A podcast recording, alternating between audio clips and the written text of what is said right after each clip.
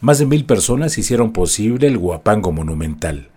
el baile de son huasteco en el que se congregaron alumnos de 12 escuelas y distintos grupos de danza popular para festejar el 161 aniversario de que Huachinango fue elevado al rango de ciudad. Radio Expresión presenta el podcast de la historia.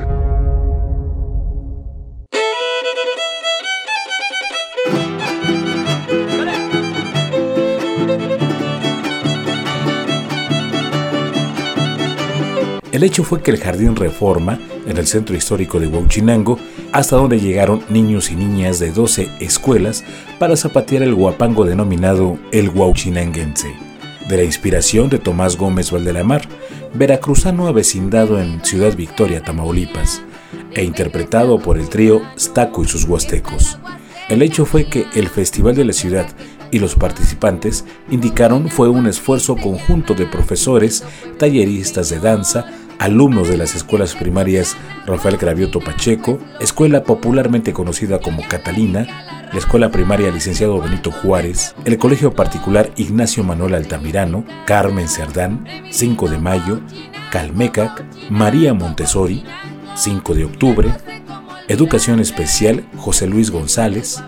además de las escuelas Tierra y Libertad y Sabino Rodríguez, estas dos últimas de las juntas auxiliares de La Venta y Coahuila, respectivamente.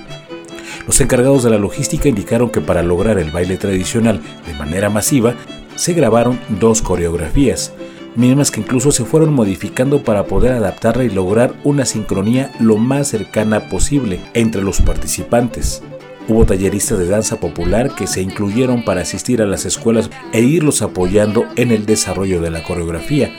tarea que duró poco menos de un mes, según indicaron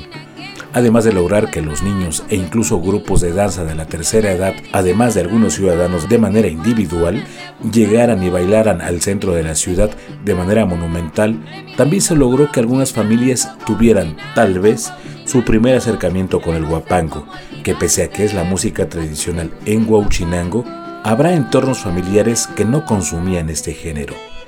Por eso se generó el proyecto, abundaron los organizadores.